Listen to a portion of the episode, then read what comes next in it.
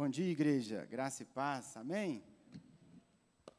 Que bom estarmos juntos mais uma vez, mais um domingo, para aprendermos, meditarmos na palavra do Senhor. Por isso eu quero te convidar a abrir comigo a sua Bíblia.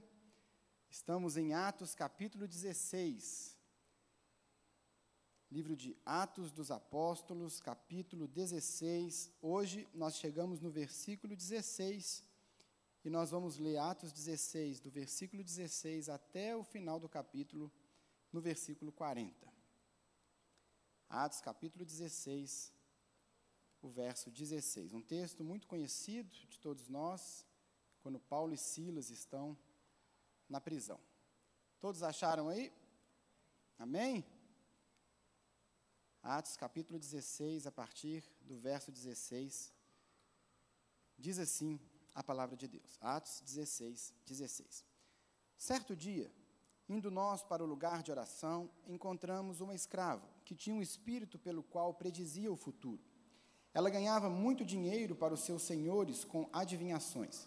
Essa moça seguia a Paulo e a nós, gritando: Estes homens são servos do Deus Altíssimo e lhes anunciam o caminho da salvação. Ela continuou fazendo isso por muitos dias.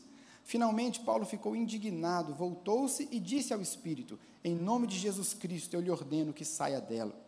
No mesmo instante, o Espírito a deixou. Percebendo que a sua esperança de lucro tinha se acabado, os donos da escrava agarraram Paulo e Silas e os arrastaram para a praça principal, diante das autoridades. E levando-os aos magistrados, disseram: Estes homens são judeus e estão perturbando a nossa cidade propagando costumes que a nós, romanos, não é permitido aceitar nem praticar. A multidão ajuntou-se contra Paulo e Silas e os magistrados ordenaram que se lhes tirassem as roupas e fossem açoitados. Depois de serem severamente açoitados, foram lançados na prisão. O carcereiro recebeu instrução para vigiá-los com cuidado. Tendo recebido tais ordens, ele os lançou no cárcere interior e lhes prendeu os pés no tronco. Por volta da meia-noite, Paulo e Silas estavam orando e cantando hinos a Deus. Os outros presos os ouviam. De repente, houve um terremoto tão violento que os alicerces da prisão foram abalados. Imediatamente todas as portas se abriram e as correntes de todos se soltaram. Verso 27. O carcereiro acordou e vendo as portas e vendo abertas as portas da prisão, desembanhou sua espada para se matar, porque pensava que os presos tivessem fugido. Mas Paulo gritou: Não faça isso, estamos todos aqui. O carcereiro pediu luz, entrou correndo e, trêmulo, prostrou-se diante de Paulo e Silas. Então levou-os para fora e perguntou: Senhores, que devo fazer para ser salvo? Eles responderam: Creia no Senhor Jesus e serão salvos você e os de sua casa. E pregaram a palavra de Deus a ele e a todos os da sua casa. Naquela mesma hora da noite, o carcereiro lavou as feridas deles e em seguida ele e todos os seus foram batizados. Então os levou para sua casa, serviu-lhes uma refeição, e com todos os de sua casa alegrou-se muito por haver crido em Deus. Verso 35. Quando amanheceu, os magistrados mandaram os seus soldados ao carcereiro com essa ordem: solte esses homens. O carcereiro disse a Paulo: Os magistrados deram ordens para que você e Silas sejam libertados. Agora podem sair, vão em paz. Mas Paulo disse aos soldados: Sendo nós cidadãos romanos, eles nos açoitaram publicamente, sem processo formal, e nos lançaram na prisão. E agora querem livrar-se de nós secretamente? Não. Venham eles mesmos e nos libertem. Os soldados relataram isso aos magistrados, os quais, ouvindo que Paulo e Silas eram romanos, ficaram atemorizados. Vieram para se desculpar diante deles e, conduzindo-os para fora da prisão, pediram-lhes que saíssem da cidade. Depois de saírem da prisão, Paulo e Silas foram à casa de Lídia, onde se encontraram com os irmãos e os encorajaram. E então partiram. Irmãos, todo o livro de Atos, tudo que nós lemos no livro de Atos, nós temos que ter como pano de fundo o que aconteceu lá no capítulo 1, no versículo 8. Quando o Senhor Jesus, pouco antes de subir ao céu, ele disse: Vocês receberão poder quando o Espírito Santo descer sobre vocês, e serão minhas testemunhas em Jerusalém, em toda a Judéia e Samaria e até os confins da terra. O que nós vemos acontecer então no livro de Atos é o Espírito Santo dando cumprimento a essas palavras de Jesus. Você se lembra que a igreja começou ali em Jerusalém, Tudo ia bem até que vem a morte de Estevão. Com a morte de Estevão, a igreja dispersa. A igreja agora está pregando o evangelho em Samaria. A igreja agora está pregando o evangelho em lugares distantes. Um pouco mais à frente, nós vemos que Pedro está pregando o evangelho já para Cornélio. Um homem que não era um judeu, o evangelho está crescendo, o evangelho está alcançando lugares novos. Daqui a pouco, lá no capítulo 13, nós já temos uma igreja forte, uma igreja de gentios, a igreja de Antioquia. Essa igreja, então, recebe a direção do Espírito Santo. Paulo e Barnabé são enviados numa missão. O que nós estamos percebendo, o que está acontecendo aqui no livro de Atos, é que o Espírito Santo está cumprindo as palavras de Jesus e o Evangelho está alcançando os confins da terra. E aqui no capítulo 16, onde nós estamos, nós vemos exatamente esse cumprimento. Você se lembra que depois de se desentender com Barnabé, Paulo pegou Silas e saiu para pregar o Evangelho. Passou por algumas cidades, chegou em Derbe, onde ele conhece Timóteo. Timóteo começa a fazer parte da equipe missionária de Paulo. Eles seguem, continuam caminhando, eles tinham interesse de ir para a Ásia, mas você se lembra no começo do capítulo 16, o texto diz que o Espírito, o Espírito de Jesus os impediu de pregar a palavra na Ásia, está lá no versículo 6. No verso 7 fala: quando chegaram à fronteira da Mísia, tentaram entrar na Bitínia, mas o Espírito de Jesus os impediu. Mais à frente, eles chegam em Trode, onde Paulo recebe uma visão de um jovem da Macedônia que está pedindo socorro. Paulo entende então que ele deveria ir para a região da Europa. O que o Espírito Santo está fazendo aqui? Ele está conduzindo a sua igreja. E agora, os apóstolos chegam na cidade de Filipos, como nós vimos há duas semanas atrás na pregação do pastor Silvio. O Espírito Santo está cumprindo.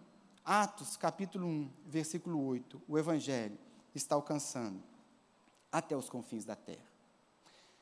Paulo então chega com sua equipe, Paulo, Silas, Timóteo, Lucas, e eles estão então naquela cidade de Filipos. Quando eles chegam, você se lembra da pregação, duas semanas atrás, semana passada nós tivemos o culto da visão, né? Mas há duas semanas o pastor Silvio pregou exatamente sobre o momento em que eles chegam em Filipos e não encontraram ali uma sinagoga. Era necessário dez homens para montar uma sinagoga. Não havia esse número ali, então eles vão até um lugar de oração, encontram algumas mulheres e acontece a conversão de Lídia. O que nós vemos acontecer aqui, irmãos, é um, um, acontecimento importante para a história da igreja, porque o que nós estamos presenciando aqui é o surgimento da primeira igreja na Europa. A primeira igreja na Europa é a igreja em Filipos.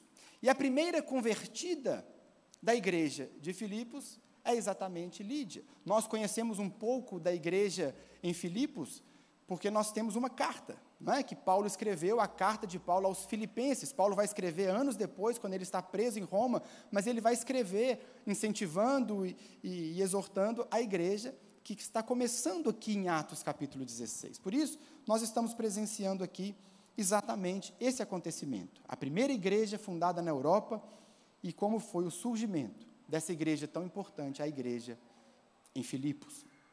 O foco então do capítulo 16, o que Lucas quer nos mostrar aqui no capítulo 16, é exatamente como começou essa igreja e algumas características dessa igreja. Lucas vai registrar alguns acontecimentos. É claro que Lucas não registrou absolutamente tudo o que aconteceu ali, mas Lucas registrou aquilo que ele achou importante sobre os primeiros passos, sobre os primeiros dias, sobre os primeiros convertidos da igreja em Filipos.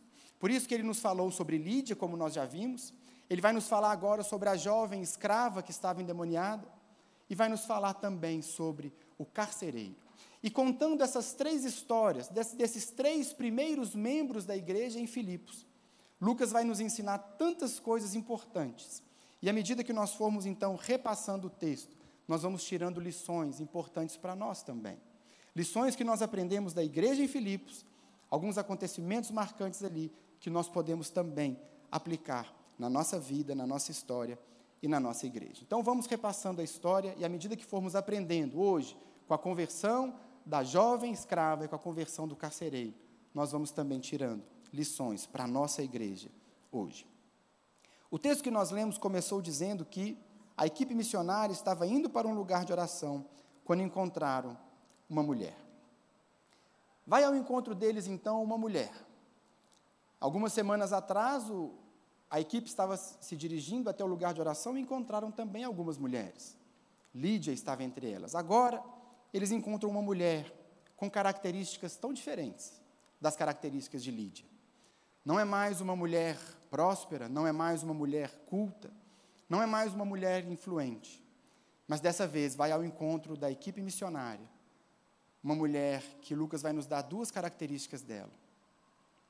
Ela era escrava, ela não tinha nada, ela não tinha direito nem sobre si, uma escrava, uma jovem, nós não sabemos nem o nome dela. E aquela jovem estava possuída por um espírito, e através daquele espírito, ela dava muito dinheiro para os seus donos. O termo que Lucas, que Lucas usa aqui para falar que é, encontramos uma escrava que tinha um espírito pelo qual predizia o futuro, Lucas usa a expressão, ela tinha um espírito de Piton. Piton era uma serpente que, segundo a mitologia clássica, guardava o templo de Apolo. E as pessoas daquele lugar e daquela época acreditavam que aquela serpente, ela, Apolo encarnava naquela serpente e essa serpente então fazia predições, ela falava sobre o futuro, ela fazia adivinhações para as pessoas. Então as pessoas daquele lugar, aquele mundo pagão, elas iam até essa escrava pagavam quantia em dinheiro para que aquela moça, que Lucas nos deixa claro que ela estava endemoniada, para que aquela mulher fizesse adivinhações, falasse para eles a respeito do futuro ou da vida deles. Essa jovem, então, que vai ao encontro da equipe missionária. É interessante que no verso 17 nós vemos que essa moça seguia Paulo e a nós gritando: Esses homens são servos do Deus Altíssimo e nos anunciam o caminho da salvação. Assim como foi nos dias de Jesus, nós vemos aqui um, um inferno que tinha uma visão diferente das pessoas, aquela, aquela moça, aquele espírito que a dominava, sabia o que Paulo, Silas e a equipe estavam fazendo e ela ficava contando isso para as pessoas. Ela ficava dizendo: olha, esses homens são servos do Deus Altíssimo e eles pregam um caminho de salvação. Aqueles demônios fizeram exatamente o que faziam quando Jesus estava no seu ministério aqui na terra. Depois de vários dias, o verso 18 diz que ela continuou fazendo isso por muitos e muitos dias. A gente vê que num primeiro momento Paulo não repreendeu aquela jovem. Mas passados alguns dias, então, Paulo fica indignado. No verso 18 diz: Finalmente Paulo ficou indignado, voltou-se e disse ao Espírito: Em nome de Jesus Cristo, eu lhe ordeno que saia dela. Irmãos, por que o demônio fazia isso? Porque aqui nós vemos que o demônio está falando a verdade. Ele está dizendo: esses homens são servos do Deus Altíssimo e estão anunciando para vocês o caminho da salvação. Pode parecer estranho nós imaginarmos um espírito maligno fazendo isso. Mas, irmãos, o que está acontecendo aqui é que aquele espírito, o propósito dessas palavras que ele colocou na boca dessa jovem, era confundir o trabalho dos missionários com o trabalho que ela fazia.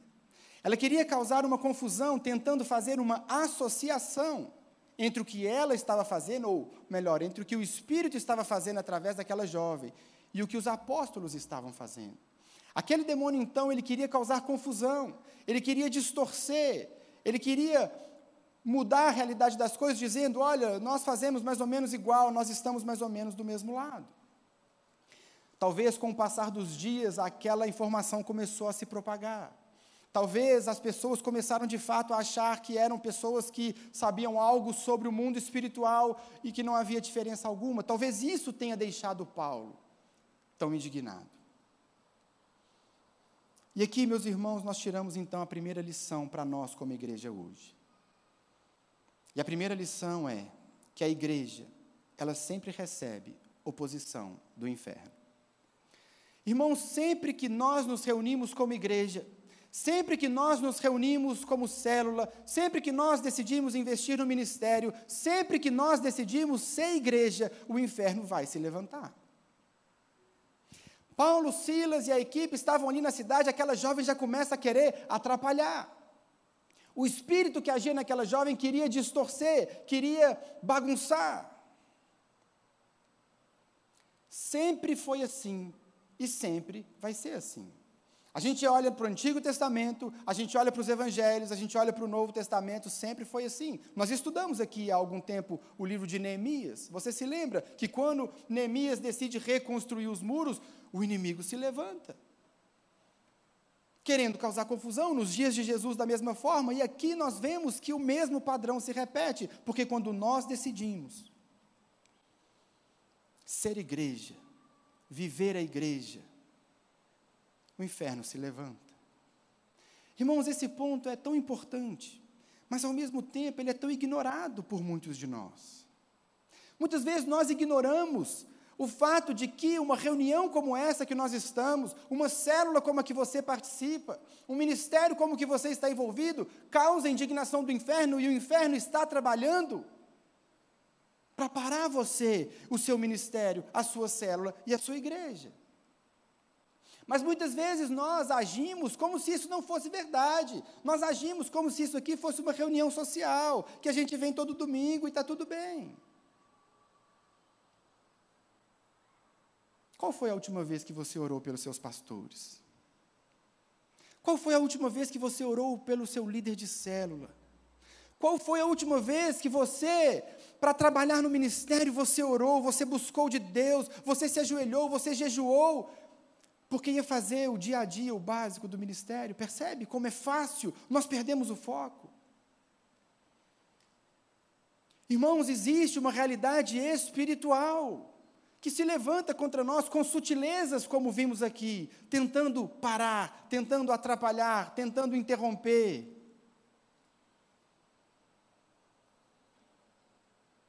Como nós temos vivido a igreja, meus irmãos, como nós temos vivido.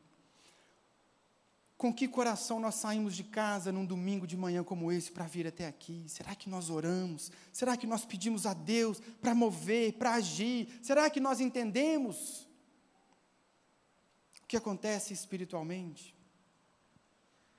Essa é a primeira lição que nós tiramos do texto. Existe uma realidade espiritual. O inferno se levanta e eu e você somos chamados a vigiar e orar o tempo todo. Essa é a nossa primeira lição. O texto segue então, e Paulo, ou melhor, no texto que eu já li até no versículo 18, Paulo repreende aquele espírito. E ele repreende, eu vou ler aqui de novo, segunda parte do versículo 18. Finalmente, Paulo ficou indignado, voltou-se e disse ao espírito: Em nome de Jesus Cristo eu lhe ordeno que saia dela. No mesmo instante, o espírito a deixou. Irmãos, eu vou falar aqui o óbvio. Paulo repreendeu aquele demônio no nome de Jesus. Paulo entendeu a primeira lição. Paulo tanto sabia dessa primeira lição de que o inferno se levanta contra o trabalho, que ele ensinou isso aos Efésios, capítulo 6, no versículo 12, quando ele diz: A nossa luta não é contra pessoas, mas contra poderes e autoridades, contra os dominadores desse mundo de trevas, contra as forças espirituais do mal nas regiões celestes. Paulo entendeu que não era aquela jovem, era o Espírito que estava agindo através daquela jovem. E como é que Paulo resolve o problema então? Ele resolve o problema no poder do nome de Jesus. Irmãos, qual é a segunda lição que nós tiramos aqui dessa passagem? A segunda lição é que a igreja ela opera no poder do Espírito Santo. Irmãos, nós não agimos, nós não caminhamos, nós não avançamos na nossa força. Nós não agimos, nós não somos igreja, na igreja não caminha na força do pastor ou na competência da liderança, não. Nós caminhamos no poder do Espírito Santo de Deus. É o Espírito Santo que faz tudo na sua igreja. O mérito de tudo o que acontece aqui dentro é do Espírito Santo, que nos dá o privilégio e a oportunidade de servir, de ser parte, de compartilhar dessa bênção e desse privilégio de ser uma igreja. Mas o mérito é do Espírito Santo, sempre do Espírito Santo. Aqui nós vemos uma jovem sendo liberta do espírito maligno no nome de Jesus. Lá no versículo 14 que o pastor Silvio pregou, diz assim: uma das, uma das que ouviram era uma mulher temente a Deus chamada Lídia, vendedora de tecido de púrpura, da cidade de Tiatira. O Senhor abriu seu coração para atender a mensagem. Percebe, irmãos, que não, Lucas não está registrando isso à toa, mas se há uma libertação, é pelo nome de Jesus. Se alguém entendeu a mensagem e se entregou a Cristo, foi o Espírito Santo que abriu seu entendimento. Porque tudo o que acontece na igreja, o mérito é do Espírito Santo. Se nós não entendemos isso, meu irmão, nós vamos ficar tão preocupados com as técnicas, com as estratégias corretas. E nós nos esquecemos de orar, mas a gente está tão preocupado em desenvolver estratégias, em ter coisas interessantes. O mérito é sempre do Espírito Santo. Ele conduz a sua igreja, ele age como ele quer, ele faz o que ele quer, da maneira dele, toda honra e toda glória pertence ao Espírito Santo de Deus. Porque a igreja de Jesus, ela opera no poder do Espírito Santo. Irmão, se aqui dentro acontece uma cura, é mérito do Espírito Santo. Se aqui dentro um casamento é restaurado, isso é mérito do Espírito Santo. Se aqui dentro alguém é liberto do vício, é liberto do pecado, tudo mérito do Espírito Santo. Por isso eu e você somos chamados em toda a Escritura a andar no Espírito, a ser cheios do Espírito Santo, a acender o Espírito Santo em nós, a andar no poder do Espírito Santo. É assim que o crente tem que andar, porque a igreja é a igreja do Espírito Santo e é Ele que move através de nós. É Ele que vai à nossa frente, igreja. É o Espírito Santo que luta as nossas lutas. É Ele que age, como Ele fez aqui com Paulo e com a equipe. Por isso eu pergunto para você: como você tem lutado as lutas do seu ministério? Como você tem lutado as lutas da sua célula? As lutas que nós passamos como igreja, como nós vamos enfrentar essas lutas? No poder do Espírito Santo de Deus, na dependência dEle, buscando direção dEle, deixando Ele agir. Da mesma forma, é assim que nós lutamos as nossas lutas pessoais. Meu irmão, você vence as batalhas da sua vida no poder do Espírito Santo. Você é igreja, você tem que entender isso. É Ele que move em nós e através de nós. A igreja opera no poder do Espírito Santo. Essa é a segunda lição que nós tiramos. O texto segue dizendo, versículo 19: Percebendo que sua esperança de lucro tinha se acabado, os donos da escrava agarraram Paulo e Silas e os arrastaram para a praça principal diante das autoridades. Os donos daquela escrava ficaram revoltados, porque a esperança de lucro deles acabou.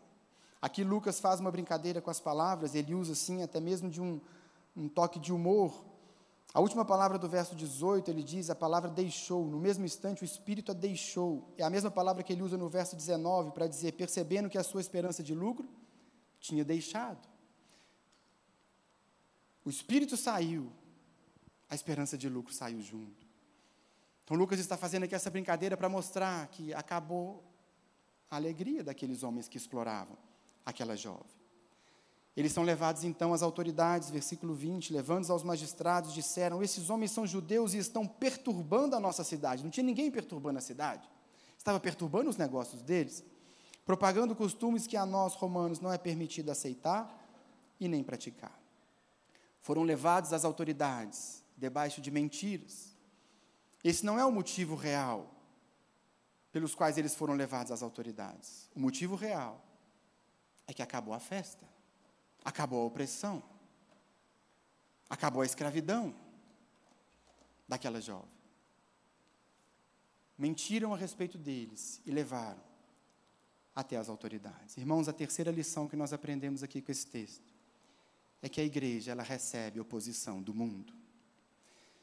Nós vimos que a igreja recebe oposição do inferno. Nós vimos que a igreja opera no poder do Espírito Santo. Mas aqui o que nós estamos vendo é que a igreja em Filipos e a nossa igreja, hoje, é uma igreja que recebe oposição do mundo. Irmãos, aquelas pessoas mentiram para as autoridades simplesmente porque queriam ver Paulo e Silas longe deles.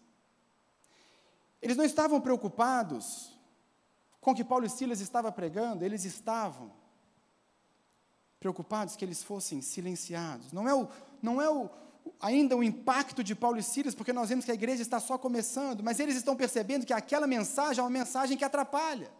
Aquela mensagem tem que ser calada. Autoridades, esses homens estão perturbando a cidade. Esses homens têm que ser tirados de circulação, eles atrapalham as coisas como elas estão funcionando na nossa cidade. Hoje também, irmãos, na nossa cultura, nós vemos vozes se levantando para dizer que a culpa dos problemas da nossa sociedade é da igreja. Nós vemos vozes e mais vozes se levantando dizendo que a culpa é da igreja, porque a igreja é machista, porque a igreja é opressora, porque a igreja é responsável por tudo isso. É a igreja. Portanto, nós temos que tirar esse povo de circulação como fizeram com Paulo e Silas. Crente são os intolerantes. Crente é tudo radical. Não é assim?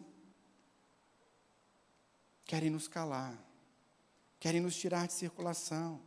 Mas na realidade, meus irmãos, na realidade, o que incomoda é a mensagem que nós estamos pregando, é a mensagem de um juízo que vai chegar, é a mensagem da necessidade do arrependimento, é a mensagem da necessidade de voltarmos para Deus, abandonarmos a prática do pecado. Esta mensagem o mundo não quer ouvir, porque o mundo quer continuar na libertinagem, o mundo quer continuar nas suas práticas, e quando nós, como igreja, nos levantamos para denunciar o pecado, o mundo quer nos calar.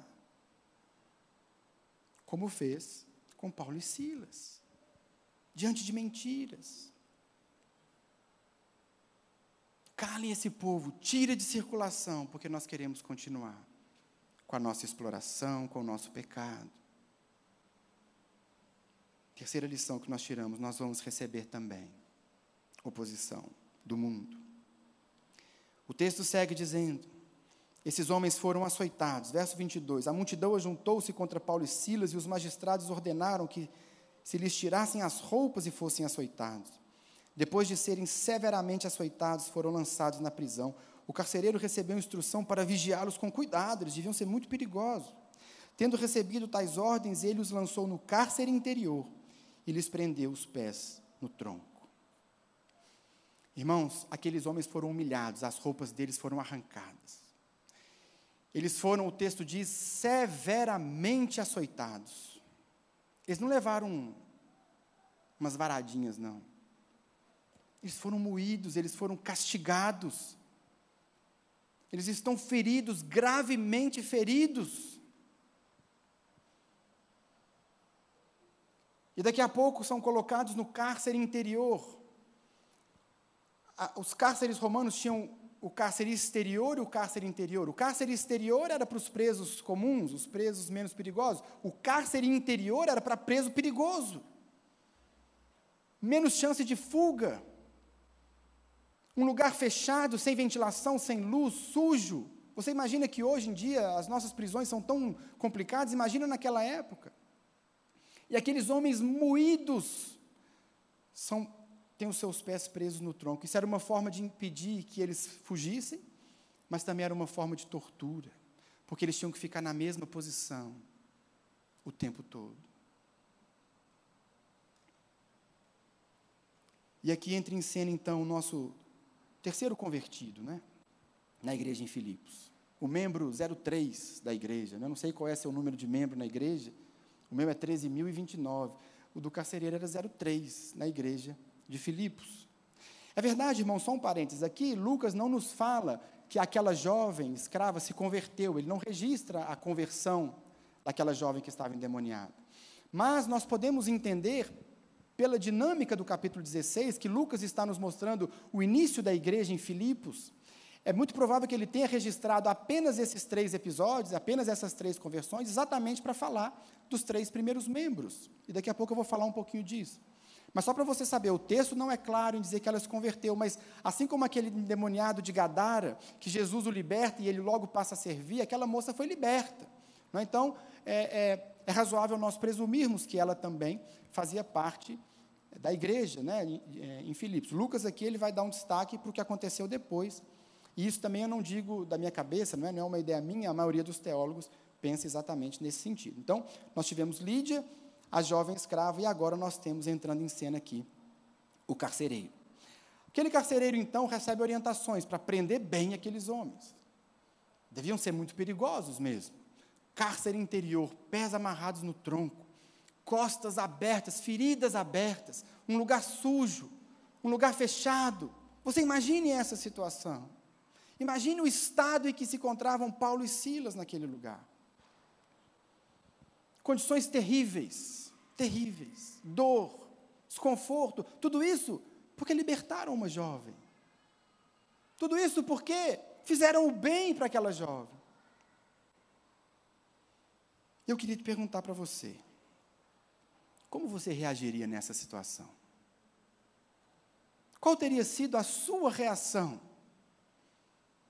Eu estou pregando o Evangelho, eu estou cumprindo o meu chamado, apanhei igual um cachorro sem dono, me colocaram junto com os piores bandidos num lugar sujo, num lugar insalubre, feridas abertas, machucados, ninguém cuidou daquilo. Pés presos no tronco. Irmãos, eu conheço gente, eu conheço, que nunca mais voltou na igreja, porque um dia ele foi no culto e alguém mexeu no carro dele na hora do culto.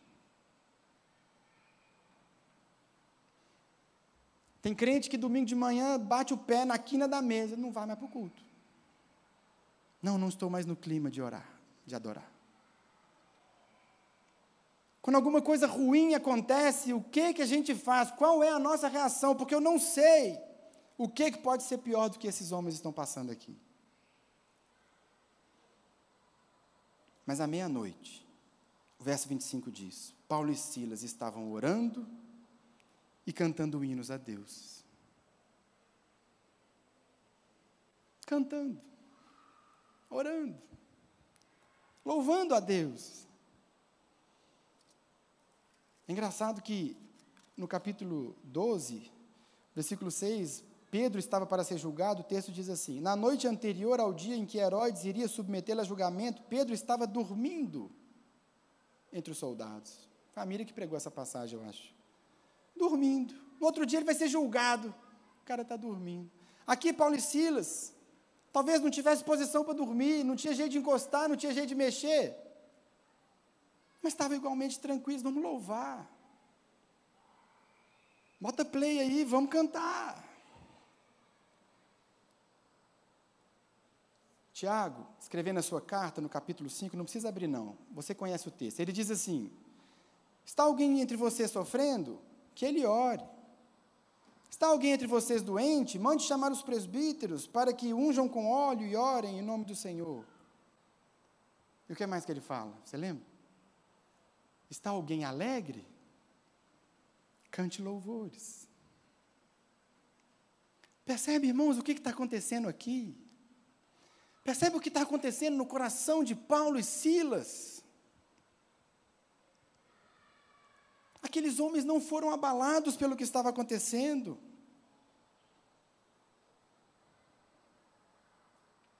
A quarta lição que nós aprendemos aqui é que a igreja, é uma, a igreja de Jesus é uma igreja que descansa na providência de Deus. Meus irmãos, Deus está cuidando da sua igreja. Jesus está cuidando do seu povo. Será que nós conseguimos entender isso nos momentos bons, mas também nos momentos difíceis que nós passamos? Ele não perde o controle da nossa vida. A igreja verdadeira de Jesus, o crente de verdade, ele descansa na providência de Deus, porque ele sabe que Deus está cuidando dele.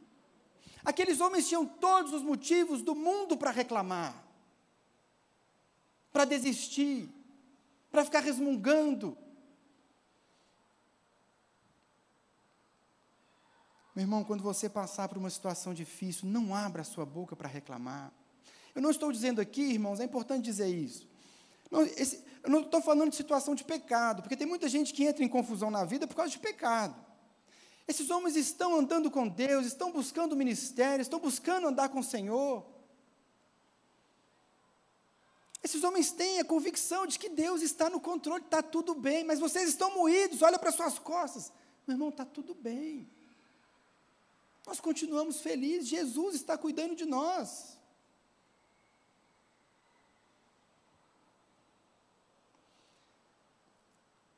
Quando você passar por uma situação difícil, meu irmão, minha irmã,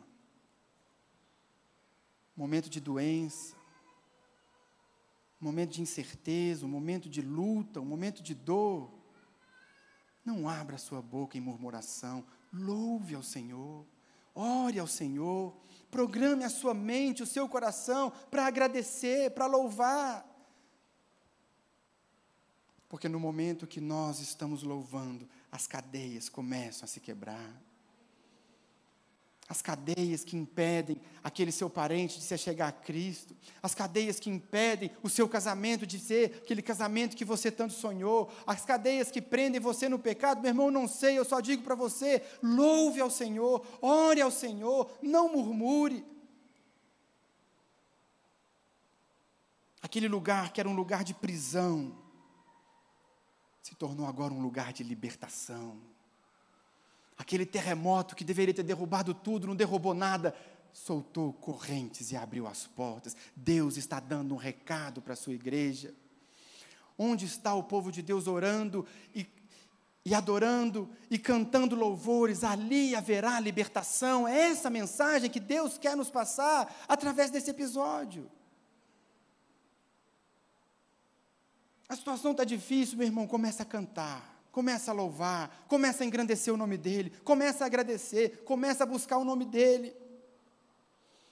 Porque o verso 26 começa com de repente. De repente. Meu irmão, Deus não precisa de muito tempo para mudar a sua história. Deus não precisa de muitos fatores coordenados para as coisas começarem a mudar na sua vida. Deus pode mudar a sua história de repente.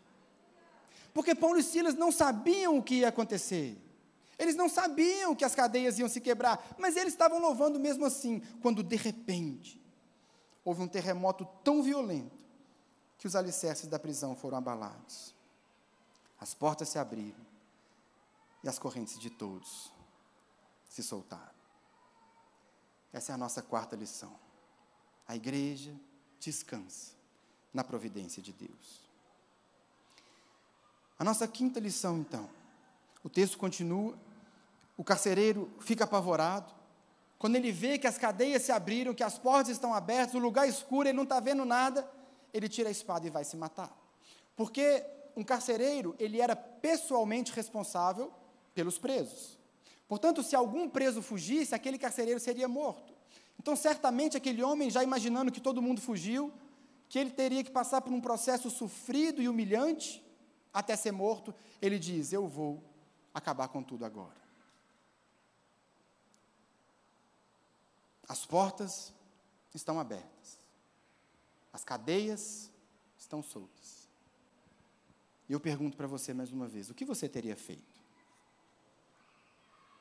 Imagine você pregando o Evangelho, de repente você é preso, humilhado, açoitado, torturado. Mas você está ali e você é um crente fiel, você é um crente verdadeiro, e você então está louvando a Deus, está clamando a Deus, de repente as portas se abrem. Irmãos, Deus ouviu minha oração. Vão embora geral, porque Deus abriu essa porta e agora nós vamos fugir. Eu não sei se nós teríamos dúvidas a esse respeito, não faz sentido fugir.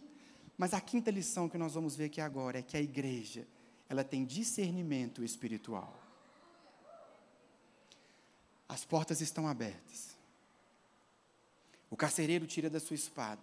No momento que ele vai se matar, Paulo grita lá de dentro. Versículo 28. Mas Paulo gritou: Não faça isso. Estamos todos aqui. Irmãos, no momento que aquelas cadeias se abriram, Paulo teve o discernimento que o momento não era de fugir, mas era de ganhar aquela alma para Jesus. A igreja precisa de discernimento espiritual. Nós precisamos entender o que Deus está fazendo. Nós precisamos entender o que está de fato acontecendo. Não era hora de fugir. Mas Paulo tinha esse discernimento, irmãos, porque você imagina aqui esse lugar. Está tudo escuro. O carcereiro pediu luz, estava tudo escuro, ninguém enxergava nada. Imagine você no lugar de Paulo, as cadeias se soltaram, houve um terremoto, Deus está agindo, Paulo ainda está processando aquilo tudo na cabeça dele, mas ele está atento ao carcereiro. Percebe? Quando Paulo percebe o movimento da espada, Paulo não estava preocupado com nada além daquele homem. Paulo via aquele carcereiro. E no momento que ele escuta um barulho da espada, ele grita: Calma! Estamos todos aqui. Discernimento espiritual. No versículo 30, o carcereiro coloca para fora algo que eu tenho certeza que o apóstolo Paulo já tinha percebido. Então levou-os para fora e perguntou: Senhores, o que devo fazer para ser salvo? Aquele era um homem sedento por Deus. Estava ali um homem que precisava tanto da graça de Jesus. Eu não sei em que momento, talvez quando os seus pés estavam sendo presos, mas em algum momento Paulo olhou para aquele homem e viu algo mais do que um carcereiro. Paulo enxergou ali um homem, não simplesmente um funcionário do governo, não simplesmente alguém que estava cumprindo a sua missão. Paulo enxergou uma pessoa que precisa da graça que precisa ser salvo, que está sedento por Jesus. É aí nesse, esse carcereiro, nessa situação, vendo o que Deus fez a favor dos apóstolos, sabendo da notícia da, da jovem escrava que foi liberta, aquele homem reconhece então que Paulo, Silas são homens de Deus, e ele fala: O que eu faço para ser salvo? Irmãos, eu e você, como igreja, precisamos de discernimento espiritual. Nós temos que andar por essa rua, meu irmão, enxergando, não apenas pessoas cumprindo funções, mas pessoas que precisam da graça. Lá no seu trabalho, meu irmão, a moça da limpeza, ela não é só a moça da limpeza. Ela é alguém por quem Cristo morreu. Quando você vai no supermercado, o caixa do supermercado não é só o caixa do supermercado, é uma pessoa que precisa da graça de Deus. Você entende o que eu estou dizendo? Nós precisamos ter esse discernimento e saber agir de acordo com cada realidade. Uma pessoa que entra aqui no culto de domingo, senta do seu lado, você nunca viu, meu irmão, você tem que ter o discernimento de que talvez essa pessoa entrou aqui com o coração amargurado, sofrido Talvez essa aqui tenha sido a última esperança que ela está dando para si mesma de mudar de vida.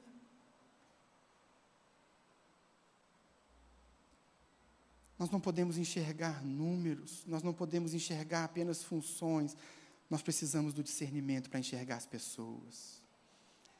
Foi isso que Paulo fez de maneira extraordinária, meu irmão, um homem cheio do Espírito Santo. Pregou então para aquele carcereiro. Essa foi a nossa Quinta lição: discernimento espiritual. Aquele homem se converte, nós vemos os frutos da sua conversão, porque agora ele não é mais aquele que prende, ele é aquele que limpa feridas. Ele é aquele que cuida, ele é aquele que alimenta, levou para sua casa, acolheu todo mundo. O homem se converteu de verdade. Verso 34: Então os levou para sua casa, serviu-lhes uma refeição e com todos os de sua casa alegrou-se muito por haver crido em Deus. Deus levou aqueles homens para a prisão para alcançar aquele carcereiro, talvez outros presos que estavam ali também. O texto segue. Os magistrados então mandam uma ordem: podem soltar esses homens. Podem soltar. Eles já podem sair, eles já aprenderam a lição. Verso 37. Mas Paulo disse aos soldados: Sendo nós cidadãos romanos, eles nos açoitaram publicamente, sem processo formal, e nos lançaram na prisão. E agora querem livrar-se de nós secretamente? Não. Venham eles mesmos e nos libertem.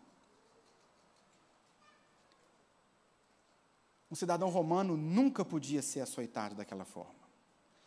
Se Paulo e Silas tivessem gritado naquele momento assim: Eu sou um cidadão romano, essa era a frase que ele tinha que dizer. O açoite tinha que interromper imediatamente. Mas ele não fez isso. Ele não fez. Talvez ele tenha entendido que Deus estava o conduzindo a um cárcere sujo e imundo para alcançar um carcereiro. Fato é que ele não fez nada. Mas agora, quando os homens querem soltá-los, eles dizem: Não, eu sou um cidadão romano. Curioso, não é? Por que é que eles fizeram isso? Por que é que Paulo e Silas deixaram apenas para esse momento para falar que eram cidadãos romanos? Porque eles não alegaram isso, eles não usaram esse direito para honra própria, mas usaram por amor à igreja. A sexta lição que nós aprendemos aqui é que a igreja de Jesus, ela deve ser protegida pelos seus membros.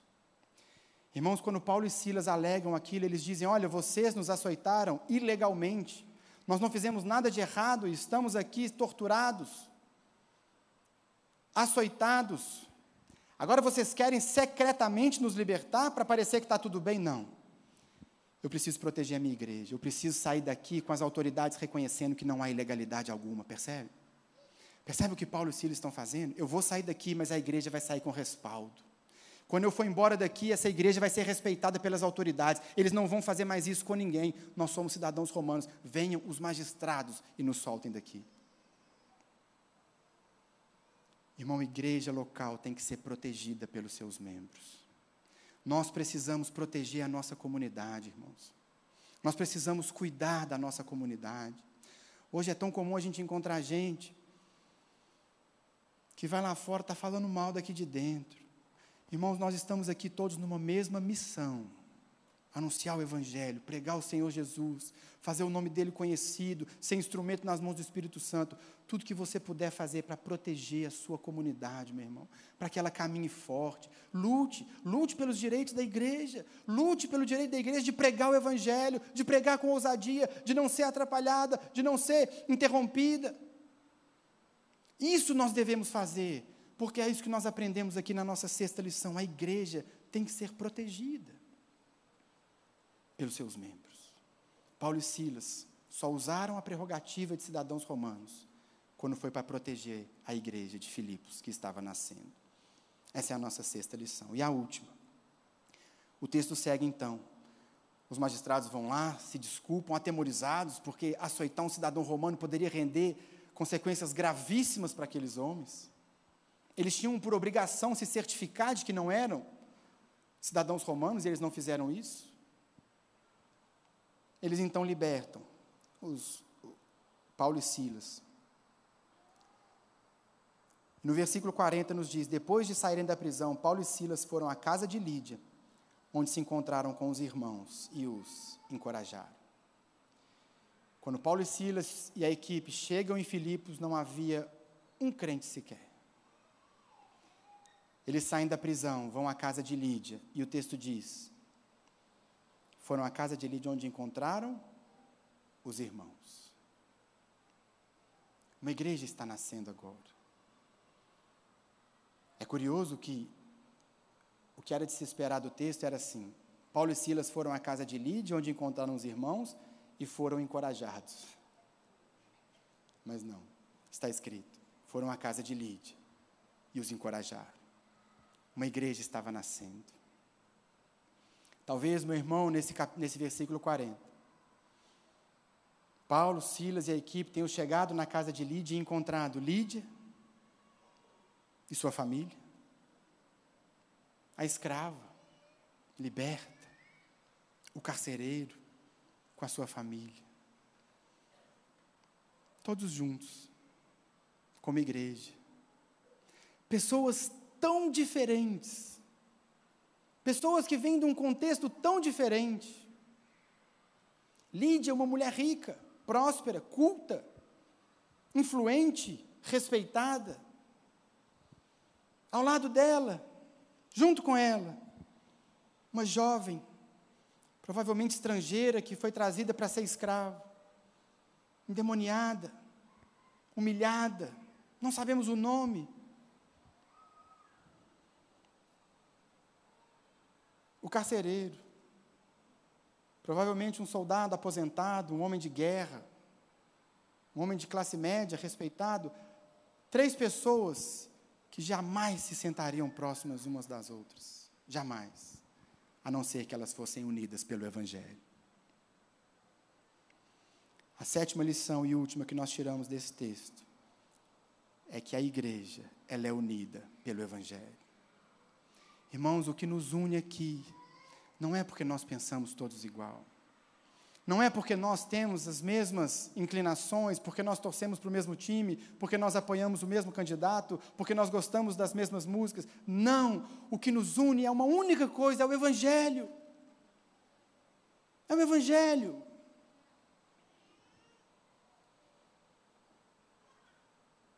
E nós devemos, irmãos, como igreja, lutar pela unidade da nossa igreja. É bem verdade que essa igreja, tão diferente, uma igreja tão. com perfis tão diferentes, é claro que ela tinha suas lutas, nós também temos. Você não pode imaginar que uma igreja tão diferente, com pessoas tão diferentes, e é por isso que eu creio que Lucas fez questão de registrar apenas essas três conversões. Porque são pessoas completamente opostas, mas que agora oram uns pelos outros, abraçam um ao outro, um pode ajudar o outro. Aquela jovem escrava pode ensinar, sim, Lídia, a respeito do que ela passou. Ela pode dar um testemunho aqui na frente, dizendo como ela foi liberta, como o poder do nome de Jesus a libertou do império das trevas e a transportou para o reino do Filho do seu amor. Ela pode vir aqui e edificar a Lídia. Aquele carcereiro também pode orar pelaquela irmã, eles podem se abraçar, eles podem caminhar juntos, um edificando o outro, porque dentro da igreja não existe judeu nem grego, homem ou mulher, escravo nem livre, mas todos somos um em Cristo Jesus. Somos uma família, somos um corpo, somos um povo unidos pelo Evangelho de Jesus. A gente vê que aquela igreja tinha lá suas lutas. Não precisa abrir, mas Paulo escreveu no capítulo 1 da carta aos Filipenses, versículo 27, ele diz: Não importa o que aconteça, exerçam a sua cidadania de maneira digna do Evangelho de Cristo, para que assim, quer eu vá e os veja, quer apenas ouça a respeito em minha ausência, Fique eu sabendo que vocês permanecem firmes num só espírito, lutando unânimes pela fé evangélica. Talvez alguma coisa ali tivesse dado faísca, normal. Acontece, é igreja. Capítulo 2, verso 1 e 2, ele diz: Se por estarmos em Cristo nós temos alguma motivação, alguma exortação de amor, alguma comunhão no espírito, alguma profunda afeição e compaixão, completem a minha alegria, tendo o mesmo modo de pensar, o mesmo amor, um só espírito e uma só atitude. Meus irmãos, que nada possa nos separar, que nada possa estar no nosso meio como família, como igreja. Quando você olha para essa comunidade que Deus te plantou, você tem que olhar aqui para cada rostinho e pensar assim: esse é o meu irmão, ele é minha família, nós fomos unidos não por motivos que vão passar, mas nós somos motivos unidos pelo motivo do evangelho. É o evangelho que nos une, é o evangelho que nos faz igreja. Aqui nós temos pessoas tão diferentes. Mas ninguém é melhor do que ninguém. Ninguém está numa posição só de ensinar e não de aprender, não, juntos, juntos, todos nós, vamos caminhando e vamos rompendo e cumprindo a vontade de Deus para cada um de nós, especialmente em tempos como esse que nós vivemos, que nem mesmo as brigas políticas que já separaram tantos irmãos, que nada, que nada possa separar você, possa atrapalhar a sua comunhão com seus irmãos, com a sua igreja, mas que nós tenhamos sempre em mente que nós somos chamados a viver na prática, o poder do Evangelho, que é capaz de unir pessoas diferentes como eu e você. Amém? Fique de pé no seu lugar. Vamos orar para encerrar. Nós aprendemos tantas lições com esse texto. A primeira, a igreja recebe a oposição do inferno. A segunda, a igreja opera no poder do Espírito Santo. A terceira, a igreja recebe a oposição do mundo. Quarta, a igreja descansa na providência de Deus. Quinta, a igreja tem discernimento espiritual. Sexta, a igreja deve ser protegida por seus membros. E sétima lição, a igreja é unida pelo Evangelho. Que essas lições, meu irmão, possam incendiar o meu coração e o seu coração, para que a gente seja sempre a igreja que Deus nos chamou para ser. Amém? Feche seus olhos comigo. Senhor Jesus, obrigado por essa palavra que o Senhor inspirou Lucas a registrar para cada um de nós nessa manhã. Obrigado, Jesus, porque aqui nós aprendemos a respeito da igreja, as características da igreja, as marcas da sua igreja. Que nós possamos, ó Deus, diante de um texto como esse, olhando para ele, que o Senhor possa moldar o nosso coração e o nosso caráter. Que o Senhor possa nos fazer essa igreja que o Senhor sonhou, essa igreja que o Senhor planejou, que Lagoinha Mineirão seja a igreja que o Senhor um dia sonhou no seu coração. Que Deus, o Senhor encontre aqui no nosso meio corações dispostos, corações dispostos a pagar o preço para caminharmos juntos, para caminharmos em unidade, para caminharmos perseverantes, sabendo que o Senhor tem cuidado de nós. Espírito Santo de Deus, nós nos alegramos, porque o Senhor nos dá a oportunidade e o privilégio de servir ao Senhor aqui nessa comunidade. E que Lagoinha Mineirão seja uma bênção, não apenas para os seus membros, não apenas para quem está aqui dentro, mas que nós possamos também cumprir o seu chamado nessa cidade que o Senhor nos plantou. Vá conosco, nos dê essa graça e nos capacite a viver o que o Senhor tem para cada um de nós, para a nossa igreja. É o que nós te pedimos agradecidos, em nome de Jesus. Amém. Amém, igreja? Amém. Glória a Deus. Deus abençoe você. Vai na graça, vai na paz e até a semana que vem.